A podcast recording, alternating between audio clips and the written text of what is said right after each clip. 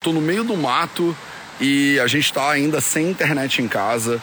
Eu tô com 3G funcionando aqui no meu Instagram. Eu não sei se vai ser suficiente para fazer uma live, mas vamos testar. Eu vim caminhando aqui pelo meio do mato para ver se eu encontrava um lugar com 3G, porque dentro de casa não pega, né? Então, vamos ver. Hoje a gente vai conversar sobre comunicação, como você se comunica melhor, talvez no seu ambiente de trabalho, né, para você ter mais saúde, saúde profissional. Você quer ter mais saúde? Gente, não tem segredo. É trabalho, disciplina e perseverança todo santo dia. Esse é o Projeto 0800. Salve, salve família Vida Veda, projeto 0800 no ar. Deixa eu ver se eu consigo chamar o Cadu aqui. Tem o Carlos Correia. Você me ouve bem, Cadu? Escuto sim, te ouço bem. Bom dia, você me ouve bem? Cara, eu te ouço bem, mas eu tô no 3G e não no 4G. Então, assim, Entendi. tem uma chance, tem uma chance não zero dessa live ficar travando. Então, vamos entregar um pouco de conteúdo para as pessoas hoje e, e aí pronto. É, Cadu, primeiro se apresenta um pouquinho para as pessoas e fala por que que, sei lá, o que te qualifica, né, para estar tá aqui falando sobre comunicação do trabalho. Ah, legal, beleza. Bom, bom dia pessoal, bom dia Matheus, obrigado pelo convite, Vida Veda. Bom dia a todos que estão assistindo. Carlos Correia, meu nome. Cadu, os amigos chamam assim. Então vale qualquer um, vale Carlos, vale, vale Cadu, vale Correia, vale Carlos Correia, vale Cadu Correia, vale o que vocês preferirem. É, eu tenho 64 anos, daqui a pouquinho faço 65. Sou formado em engenharia, engenharia química, e depois acabei me especializando em, em administração, gente e tal. Eu tenho 40 anos de vida profissional e, e, trabalhei como executivo em multinacionais, depois trabalhei como executivo em empresas nacionais, depois virei consultor, virei professor, fui dono de casa de festa, tive algumas empresas particulares, fali algumas vezes, voltei para grandes empresas e tal. E nesse pe primeiro pedaço de vida, de, eu acabei trabalhando como executivo de multinacionais, eu aprendi que nem tudo que eu precisava saber estava ligado nem à engenharia e nem à química. Porque o que é uma empresa se não um grupo de pessoas trabalhando de acordo com determinados processos. Né? Empresa não existe, é uma, é, é uma, uma forma que a gente aceita e vive sob determinados contratos, vive sob determinadas formas de se relacionar. Então, uma empresa, eu aprendi nesse período, é gente desempenhando alguns processos para atingir seu determinado objetivo. Né? E, e, ao longo do tempo, eu fui entender que as reações químicas, os projetos de engenharia eram sempre muito fáceis de fazer, tem determinadas regras matemáticas, físicas, químicas que em 90% do tempo eles obedecem. Eu até estava brincando, a gente conversou, né, Matheus? A gente pegar uma levedura para produzir etanol a partir de açúcar, se eu botar numa determinada temperatura, a levedura se pro, é, procria novamente, né? ela aumenta de, de volume. Se botar em outra temperatura, ela produz etanol. E gente não é assim, gente não é só mexer com a temperatura, dar determinado toque que as pessoas se comportam da maneira que a gente acha que quer, ou que até que elas acham que se comporta. E aí eu comecei a ver que eu tinha que entender um pouco mais de gente para poder desempenhar bem meu, meu trabalho e para poder me relacionar bem, para poder viver bem, para poder é, é, voltar para casa melhor do que eu saí, né? E não voltar paranoico com um monte de problema, porque não me, não me dava bem no trabalho.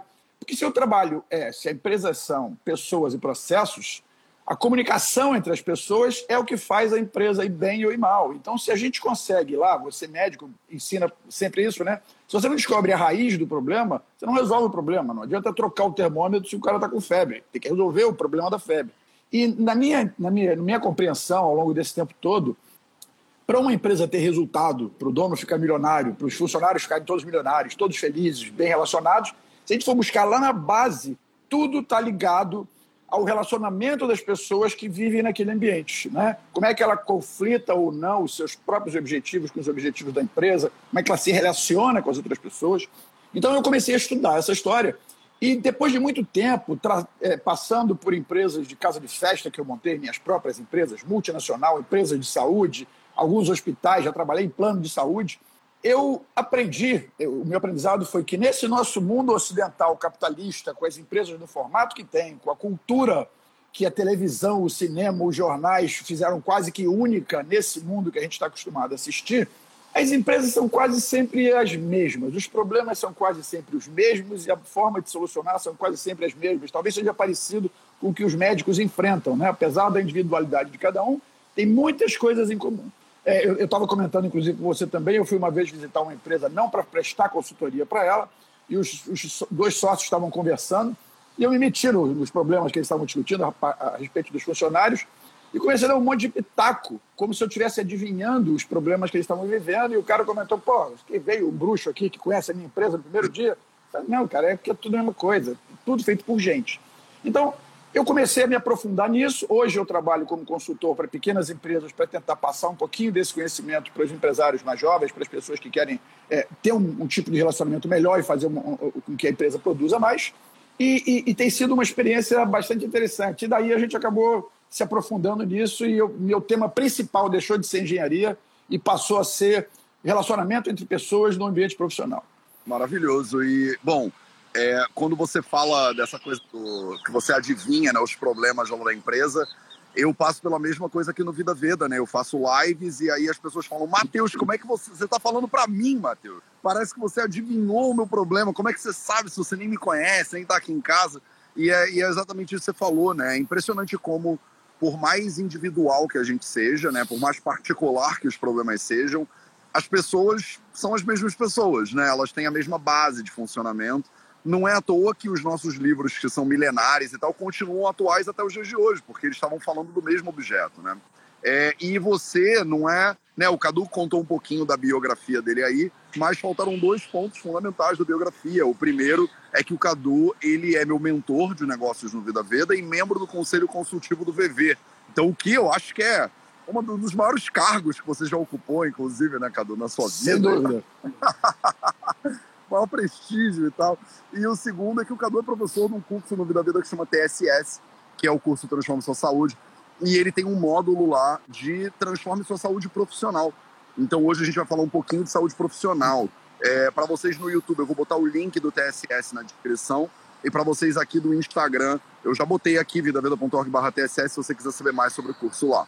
Então, Cadu, vamos começar no ponto, que é qual que você acha que é a maior cagada de comunicação que você vê em empresas, assim, de etanol, de ayurveda, de todos os ramos, assim? Qual é a maior cagada que você acha que as pessoas cometem? Tá bom. Então, é, para falar um pouco sobre isso, eu vou sair do que eu acabei de dizer que todas as pessoas são iguais e dizer que todas as pessoas são diferentes, no, final, né? Porque eu nasci com uma carga genética dos meus pais, que, trouxe, que trouxeram dos meus avós e assim por diante. Então eu nasci com um determinado. Tá, é... Ô, Cadu, deixa eu só te interromper que tá passando, tá passando um carro aqui, ó. E... Conheça esse sujeito aí. Não, não, pode ir. Caio tá voltando, ele tava dando aula lá embaixo, ele tá voltando e passando aqui por mim, indo para casa. Continua, ah, Cadu, continua. É, bom, eu, é, eu sou o resultado dessa carga genética que eu trouxe comigo ao, ao nascer, combinado com tudo que eu aprendi desde que eu comecei a aprender. Seja ele, pessoas acreditam que a gente começa a aprender na barriga da mãe ainda, outros que é depois de quatro meses de idade, seja lá o que você acredita. Eu comecei a eu começo a formar quem eu sou a partir da minha carga genética, com tudo que eu aprendi e vou continuar aprendendo pelo resto da vida. Então, se eu tentar descobrir qual é a probabilidade de outra pessoa ter trazido a carga genética que eu trouxe a partir de todas as combinações dos meus antepassados e passar pelas mesmas experiências de vida que eu passei da mesma forma, com os mesmos resultados, a gente pode analisar que é quase impossível que tenha outra pessoa que seja exatamente como eu. E, consequentemente, que pense exatamente como eu. Então, é, e, que, por conta disso, não tem as mesmas verdades que eu tenho. E nem interprete o mundo, nem tem a mesma visão de mundo que eu tenho. É, então, as pessoas são completamente diferentes, entendem o mundo de, de, formas diferentes. E eu digo muito: meus pais se separaram quando eu era pequeno, naquela época. Com 60, com, com, há 50 anos atrás, onde não era comum. Então, isso trouxe um impacto muito forte na minha vida, um pouco positivo, um pouco negativo, mas impactou a vida. E essa relação pais separados, para minha geração, tinha uma força muito grande para mim. Mas não adiantava eu falar sobre isso com os impactos pessoais que causava em mim, em pessoas que não tinham tido essa mesma experiência, por mais que a gente tivesse vários interesses em comum. Né? Então, isso caracteriza a minha individualidade e talvez assuntos relacionados a esse me ofendessem através de interlocutores que estavam falando comigo de situações que para eles não valia nada. Né? Então, é, é claro que depois, quando a gente vai vivendo em comunidade, essas nossas individualidades elas vão adquirindo alguns valores que a sociedade nos passa e a gente acaba se identificando bem com grupos que, que têm os mesmos valores, ou valores semelhantes, crenças semelhantes. Então a gente, ao mesmo tempo, é individual e, ao mesmo tempo, a gente participa de grupos que nos faz achar que somos muito parecidos com outras pessoas. E as empresas são esses grupos. Com o complicador, se é que dá para ser mais complicado, que a, a companhia, as companhias que a gente vai encontrar na empresa, a gente não escolhe. Se batalha, entra numa empresa que você imagina que vai ser legal para sua vida, uma oportunidade que surgiu, você vai para lá e tem um monte de gente que você não conhece, que não sabe a história, não sabe como interpreta. É como se você chegasse lá falando português e todo mundo lá falasse ou japonês, ou indiano, ou inglês, apesar de todos falarem português. E aí eu acho que é o ponto básico dos problemas de comunicação que acontecem numa empresa. O que eu estou falando aqui é o que eu quero transmitir. Você está absorvendo uma coisa e cada uma das pessoas que estão nos assistindo estão absorvendo coisas completamente diferentes. Se eu partir do pressuposto que todo mundo vai entender o que eu estou falando com a minha visão e começar a, trabalhar meus processos de comunicação com essa visão, de olha, isso é verdade. Quem não concorda comigo não estudou direito, não sabe direito, não sabe trabalhar, não se relaciona bem. Meus problemas de comunicação só vão crescer. Então, ao mesmo tempo que a gente entende que as pessoas são mais ou menos iguais, os processos são mais ou menos iguais, as pessoas são completamente diferentes, entendem as informações que chegam a elas de forma completamente diferente. Depois de ter passado por esse monte de empresas, é claro que eu não passei por todas as empresas do mundo, nem por todas as culturas do mundo, mas depois de ter passado por isso, se uma coisa é, é, é, é ficou marcante para mim, é que a comunicação está na base de todos os problemas da organização. Se não todos, de quase todos. Ah, mas estava na base dos resultados financeiros? Tá. Que se a comunicação é ruim, as pessoas não desempenham bem, não se relacionam bem, não têm vontade de trabalhar, têm vontade de trocar de emprego. Se a, se a comunicação não flui bem, o, o chefe que achou que passou uma determinada atribuição para o funcionário, o funcionário entendeu de forma direita, a gente tem medo de perguntar. Tem algumas empresas muito grandes, muito estabelecidas, que os caras trabalham com um monte de sigla. Você vai na reunião, o sujeito, primeiro funcionário, coitado, entra na empresa, aí naquela reunião grande, alguém apresenta ele para todo mundo e começa a dizer: não, nós estamos aqui no departamento DPS, vamos falar sobre a, sobre a forma de trabalhar da fábrica 4PG2, é, e, e, e o primeiro processo vai ser o processo PIS 34 e eu ficava, eu já passei por isso, eu ficava olhando assim e falei, cacete, o que é PIS 34? Será que isso deu na faculdade? Eu não sabia que era isso, como é que eu funciono, o que, é eu peito. E tentei estudar pra caramba, descobrindo que raio era o P34, nunca soube, porque era uma sigla exclusiva daquela empresa. O cara acha que todo mundo tem que entender esse diabo, porque ele vive aquilo há 20 anos. E a gente que chegou de jovem, chegou novo na empresa, tem medo de perguntar, não consegue desempenhar o que precisa por isso, já, já, já chega é, é, é, reticente, caramba, como é que eu não sei tudo isso? Eu vou perguntar para fulano. Aí o fulano olha para você e fala, mas você não sabe disso? Não, porque ele também não realiza que ele está lá há 20 anos e também só entende daquelas coisas. Então, o principal problema, respondendo a sua pergunta, que eu vejo é que a gente acha que todo mundo vai entender o que a gente está dizendo da forma que a gente está falando. E isso não acontece. Então, é, e talvez o que eu aprendi nesse, nesse tempo todo é que se as, se as, empresas são pessoas trabalhando a partir de processos, como é que as pessoas vão entender bem os processos se a gente não consegue comunicar bem o que, que aquilo significa e nem qual é a importância dele para a gente? Então, é, a partir dessa, digamos assim, dessa realização, desse aprendizado que eu tive, eu comecei a entender, isso tem funcionado muito bem, que se a gente entra na empresa, começa a trabalhar os processos, começa a entender os processos e começa a tentar identificar quem é cada pessoa e, e que visão de mundo, que lentes, que cor de lente as pessoas usam para poder entender o mundo e tentar falar na linguagem que elas entendam, para que a gente consiga realmente passar a mensagem, isso talvez seja transformador na vida das organizações e eu tenho aprendido isso a partir do tempo. Então, o principal problema, a principal cagada é achar que a sua verdade vale para todo mundo, que só existe a sua verdade no mundo e a maneira como você fala é a maneira como todo mundo vai entender. Não é. Perfeito. Não, maravilhoso. E como isso é gerador de conflito mesmo. Né? Porque você parte do princípio, a pessoa parte de outro princípio e, e, e todo mundo acha o outro é que está errado, né? Então, eu queria vida hoje falando sobre duas coisas que você, você me ensinou e que mudaram muito a minha maneira de vida. A primeira delas é a questão do contrato psicológico.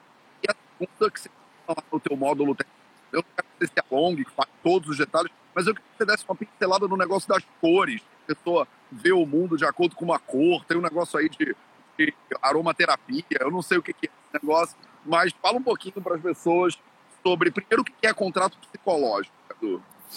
Tá. É, a gente, quando entra na organização, a gente entra com uma determinada expectativa. Né? Em qualquer empresa, ou a gente, quando forma uma empresa, ou quando eu vou me associo com a minha mãe, com meu irmão, para fazer um trabalho pequeno, ou eu abro a tal da MEI para fazer o meu trabalho, seja lá, seja desde o motorista de aplicativo até qualquer outro, você entra em relação, entra em contato e precisa de outras pessoas para poder desempenhar esse papel e atender bem as pessoas a quem você se propõe a atender.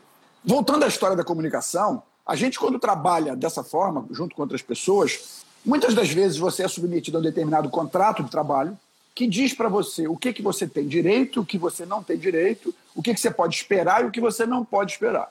Né? Esse contrato, esse contrato formal, ele fala coisas muito básicas, como a minha relação de trabalho é tipo CLT, tipo PJ, não é tipo nada, você vai ganhar um salário de tanto para desempenhar alguma coisa, e ele diz o mínimo. Mas eu não estou indo lá só para isso, para aquele mínimo. Né? Eu estou indo lá para atender os meus anseios de vida. Ninguém vai simplesmente trabalhar numa empresa para trabalhar na empresa. Né? Eu uso é, lá no nosso curso o exemplo de que, para mim, trabalhar numa empresa é como entrar num ônibus. O ônibus não vem de onde eu venho e nem vai para onde eu vou. Mas durante um pedaço, durante um trajeto, durante um trecho desse trajeto, os meus objetivos e o do cara que está no ônibus, das outras pessoas todas que estão no ônibus e do motorista é o mesmo. Se um dia eu trocar de casa ou trocar de trabalho, aquele ônibus não serve mais para mim. Ou se o ônibus mudar de itinerário, aquele ônibus também não serve para mim. Quando eu entrei lá, eu esperei um monte de coisa daquele transporte, eu esperava ar-condicionado ou não, e nada disso estava no meu contrato. No contrato só estava escrito que eu tinha que pagar 4,05, que é o preço do transporte coletivo aqui no Rio, e que eu ia chegar daqui até lá num tempo X que eu imaginei. Aí o trânsito foi pior, ou o trânsito foi melhor, o motorista era ruim, dava muito freada brusca. Nada disso estava no meu contrato, mas tudo isso estava no meu contrato psicológico. Quando a gente entra numa organização mais complexa, esse contrato psicológico também vale. E eu tenho um monte de expectativas com relação à empresa, e a empresa tem um monte de expectativas em relação à minha contribuição lá dentro tanto entre os colegas, quanto o chefe subordinado, quanto o dono para o empregado. E isso eu só imaginei. Sabe aquela história da, daquele relacionamento que você está paquerando um menino, uma menina, e você sonha um monte de coisas, e não é nada disso que ele está pensando, ou ele não está pensando nada disso, então você constrói todo mundo ao redor desse troço. O contrato psicológico no trabalho é a mesma coisa. E quanto menos a gente explicita o que a gente espera, ou o que a empresa espera da gente, mais dá margem para eu imaginar o que eu quero e os meus colegas imaginarem o que querem.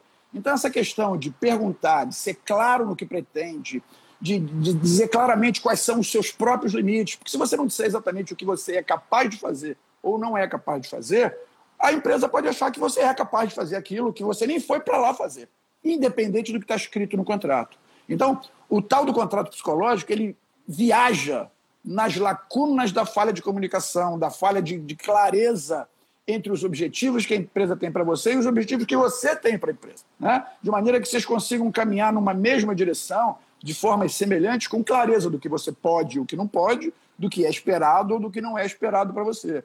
Então, é, é, é, eu aprendi que quanto mais a gente fala a respeito de forma, de forma objetiva, sem medo, deixando claras as nossas limitações, é, é, isso é mais fácil de digerir. A gente acaba fazendo o contrário, não é claro, acha que pode fazer tudo, sabe que não pode fazer tudo e acha que vai chegar em casa, vai estudar, vai correr atrás, vai perguntar para amigo, pergunta para os amigos que não entendem direito da sua empresa, interpreta diferente o que o amigo te falou por, por, causa daquele problema de comunicação que a gente falou antes e tenta colocar isso em prática na empresa e não é nada daquilo que o cara espera, porque a gente não é claro o suficiente. Então, ter clareza, eu, você como médico, é, é você precisa de sei lá quanto tempo com o paciente entender que o paciente te diga tudo e com honestidade. O cara vai chegar para o advogado, não, eu quero me separar, mas eu não vou contar que passei por isso, nem que fiz. Não adianta nada sem procurar o advogado, não adianta nada procurar o contador, não adianta procurar o médico. Então, a clareza de informações e a honestidade, a franqueza com que você trata isso, você consegue, talvez, amarrar um contrato psicológico que não te traga frustrações, porque quando você não amarra isso, o resultado são frustrações, porque você tinha expectativas que não foram supridas e o cara de lá a menina de lá nem sabia que você tinha as expectativas, ela tem outras. Então, isso parte da mesma base, que é a base da clareza de informações, clareza de expectativas, sem o medo do cara achar, pô, mas não era isso que eu queria. Quanto mais cedo você descobrir que não era isso que ele queria ou não era isso que você queria, melhor. Tem um amigo que, que trata de finanças de uma grande empresa que ele diz, o, me, o menor prejuízo é o primeiro. Não tenta ficar consertando um troço que deu errado, porque só vai ficar mais caro. assume o primeiro prejuízo, paga por ele, corrige e vai embora. Ficar tentando remendar não vai dar certo. Maravilhoso. Então, essa é a visão que eu tenho do contrato psicológico, que tem tudo a ver com essa questão de comunicação no ambiente de trabalho. Legal. Eu, bom, vou aproveitar agora para que a gente está caminhando para a reta final da live. Eu quero o Cadu fazer mais uma, um comentário. Essa história do ônibus, para mim, foi uma explosão de cabeça quando você me deu pela primeira vez, há, sei lá, dois anos atrás. E, e aí eu pergunto para vocês que estão aqui assistindo a live, de comunicação no trabalho também, ou na tua vida pessoal, né? Esse tipo de conteúdo funciona para você. Né? Você tem alguma dificuldade específica de comunicação? Manda aí nos comentários, sabe? Deu uma dúvida ou duas antes dessa live. É, também aproveita agora que a gente vai tipo, entregar uma mini ferramentazinha e compartilha esse conteúdo com outras pessoas. Aperta no aviso e manda para tua galera, chama da da pessoa via um pouquinho sobre comunicação, como ela pode melhorar. Então, Cadu, fala um pouquinho sobre as cores, dá um exemplo ou dois, só ter uma noção de onde é interessante todo mundo que assiste o teu módulo volta com isso. Aquela parada das cores é maneira e tal, fez uma parada Tá. É, a sua voz está falando bastante, está falando tipo robozinho, né? Eu estou conseguindo entender entre cortes, as, as, pessoas que estão nos assistindo provavelmente também, mas a, a imagem está falando menos, a voz está falando bastante, mas deu para entender. O que o Matheus está comentando é que nesse módulo é, a gente faz alguma analogia que não é minha, né? É, tem um, um, um, filósofo americano é, chamado é, é, é Clark Graves e um biólogo britânico que é Richard Dawkins, que, que, desenvolveram essa ideia do conceito da combinação de genes e memes, entre o que eu trago de carga genética e o que eu aprendo na mimética, na imitação, no aprendizado consci é, é, consciente ou inconsciente do que eu aprendi na vida. E a gente comentou rapidamente aqui que, apesar das nossas diferenças individuais totais, a gente acaba também agregando é, valores que nos fazem parecidos com outras pessoas ao nosso redor e que nos fazem se participar de alguns grupos ou não. E eles dizem que a gente faz isso é, numa espiral, numa dinâmica espiral é, de consciência de, de civilizações. Então, é, é, é o nível. A gente fala muito lá no, sobre seis níveis de consciência de, de, civilização, que faz parte da minha individual, assim como do meu time de futebol, do grupo de trabalho, da empresa, da família, do país, e que pode ser desde a base, assim como uma criança que nasce a primeira coisa que ela quer e a única coisa que ela quer é o carinho da mãe, o leite materno, calor e descansar na casa que ela quer, e isso vai acontecer até uma determinada idade. Essa criança enxerga o mundo de uma maneira bem simplória, a gente detalha muito mais isso no curso, enxerga o mundo com lentes cor púrpura. Qualquer fantasia que se diga para ela, desde o coelhinho da Páscoa, Papai Noel, do Deus da Noite, dos gnomos, das fadas, ela acredita naquilo, ela vive naquilo então, essa cor púrpura, os autores deram por causa justamente do manto do, do religioso. Ou seja, é aquela fase da vida mística, aquela fase em que tudo é fantasia e que eu preciso dessa fantasia toda para me sentir seguro perto da minha mãe, perto da família. Então, o, o, a leite púrpura é aquela leite mística que acredita nos seus sonhos, acredita nos seus deuses, mas dá um super valor à família, à mãe e precisa daquela proteção para passar de estágio.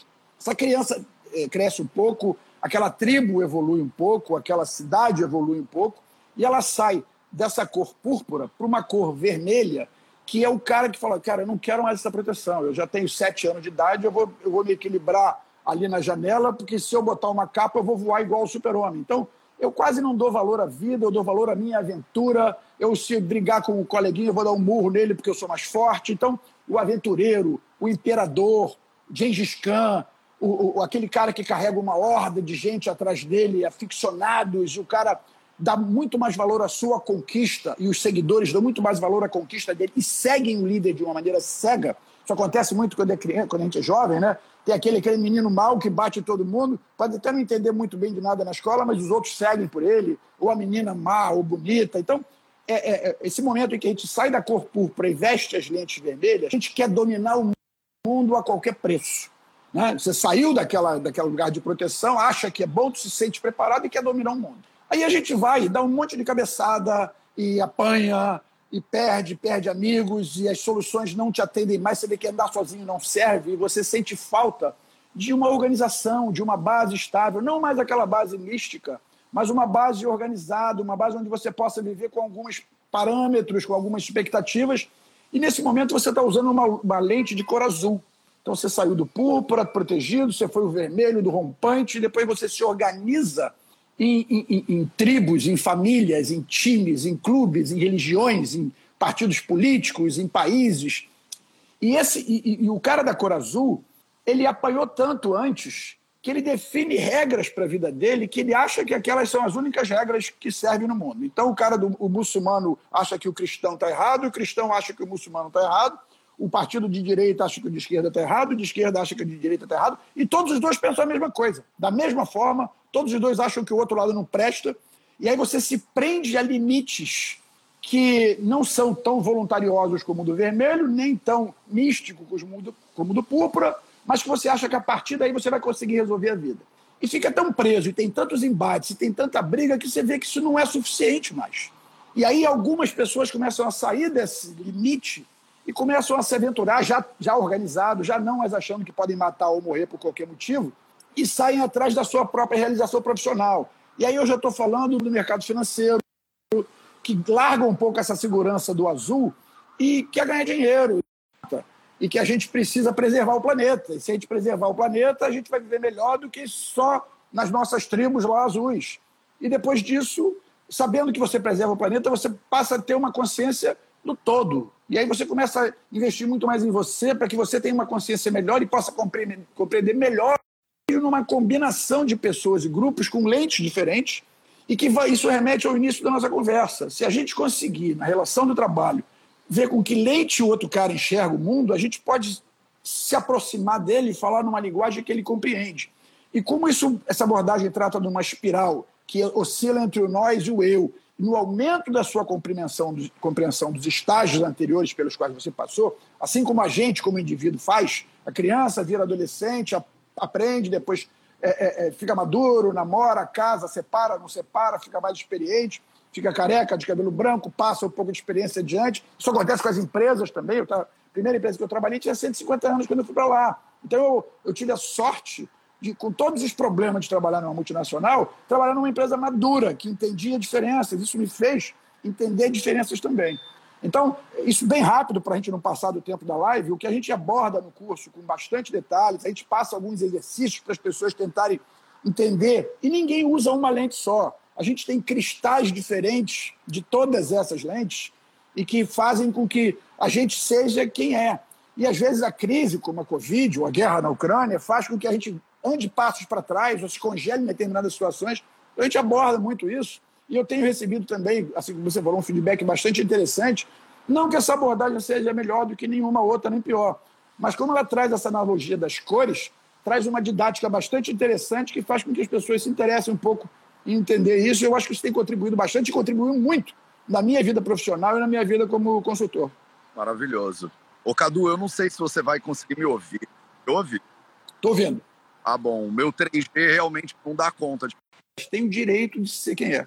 Oi, volta. Eu estava eu tava falando um pouco mais enquanto você estava é, rodando o seu, o seu reloginho aí. eu lá. sei, eu tô, eu tô quietinho aqui parado, mas o 3G ele vai e volta. Você me ouve agora? Aham.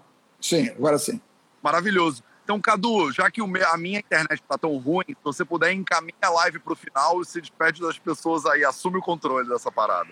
Tá legal. Eu só não sei como é que desliga isso, mas eu vou dizer tchau e vou contar com a Mariana que está ouvindo a gente aqui e você desliga. Isso, isso. Beleza. Bom, então, pessoal, é, em nome do Vida Veda, desse convite, a gente já tem feito essas lives individualmente. Se vocês tiverem mais interesse desse tipo de abordagem, eu estou à disposição. O, o, esse curso do TSS é muito interessante porque traz essa visão de que a sua vida profissional, onde você passa a maior parte do, do seu tempo, influi muito no seu nível de estresse, no seu nível de saúde, e que, e que, vale a pena você considerar isso com carinho e que isso é tão importante quanto todos os demais passos. Então, eu agradeço ao Vida Veda, agradeço a todos, obrigado mais uma vez e qualquer coisa a gente está à disposição. Grande abraço e aproveita esse paraíso aí. Valeu, tchau, tchau, gente. Tchau.